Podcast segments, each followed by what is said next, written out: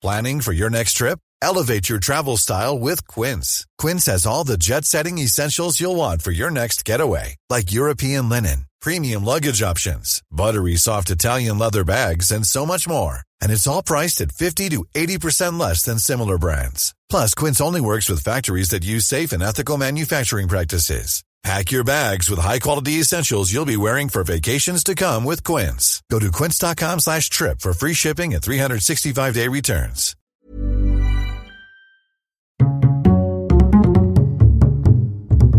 Culture G, Cultivez votre curiosité. Il est 20h.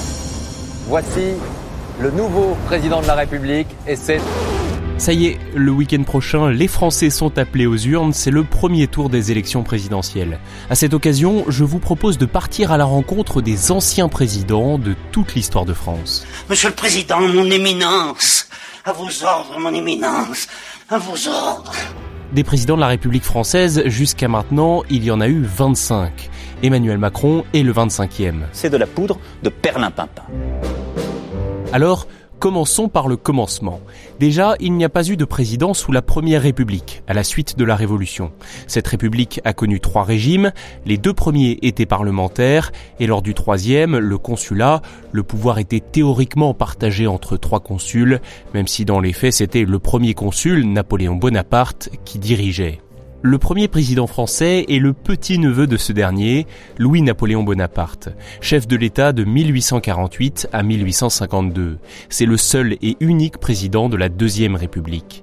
Il a été élu au suffrage universel direct, c'est-à-dire qu'il a été directement élu par le vote des citoyens ayant ce droit. Et comme il n'avait constitutionnellement pas le droit de se présenter à sa succession, il a fait un coup d'État en 1851 et s'est fait proclamer empereur l'année suivante, le nom de Napoléon III. Lors de la guerre franco-prussienne de 1870, l'empire de Napoléon III s'effondre pour laisser place à la Troisième République, la plus longue de notre histoire, qui va durer jusqu'à la Seconde Guerre mondiale. Adolphe Thiers en est le premier président en 1871. Après lui, il y a eu, accrochez-vous, Patrice de MacMahon, Jules Grévy, Sadi Carnot, Jean-Casimir Perrier, Félix Faure, Émile Loubet, Armand Falière, Raymond Poincaré, Paul Deschanel, Alexandre Milran, Gaston Doumergue, Paul Doumer et Albert Lebrun. En 1940, après l'invasion du pays par l'armée allemande, le président Albert Lebrun nomme à la présidence du Conseil le maréchal Pétain. Mais attention, celui-ci n'est pas président de la République, pas plus que le général de Gaulle à la Libération, qui exerce les fonctions de chef de l'État à titre provisoire. Un seul combat pour une seule patrie. La quatrième République est instaurée en 1946 et durera jusqu'en 1958. C'est un régime très instable puisque l'essentiel du pouvoir est détenu par l'Assemblée nationale, mais aucune majorité ne parvient à s'y imposer, ce qui rend très difficile la gouvernance du pays.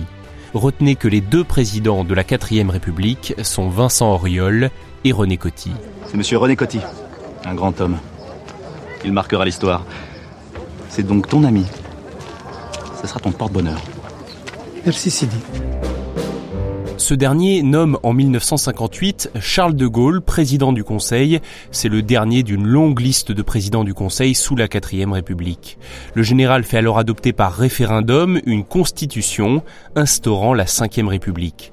Il en est alors élu président par un collège électoral. Il est élu à l'époque pour un mandat de 7 ans, ce qu'on appelle un septennat.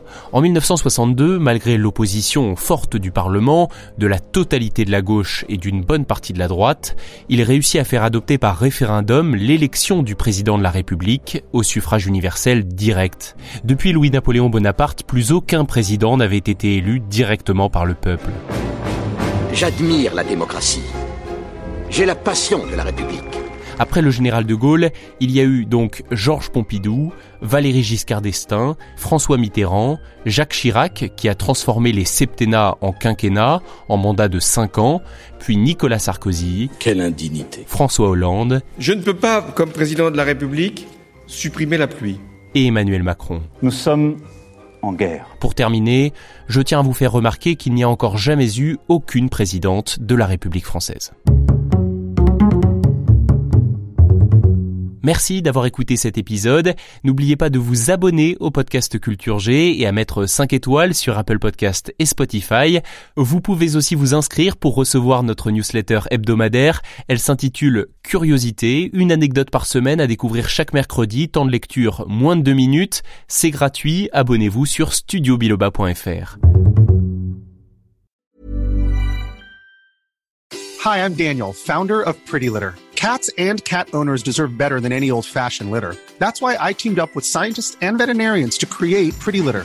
Its innovative crystal formula has superior odor control and weighs up to 80% less than clay litter.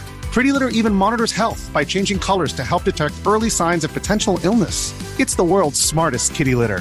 Go to prettylitter.com and use code ACAST for 20% off your first order and a free cat toy. Terms and conditions apply. See site for details.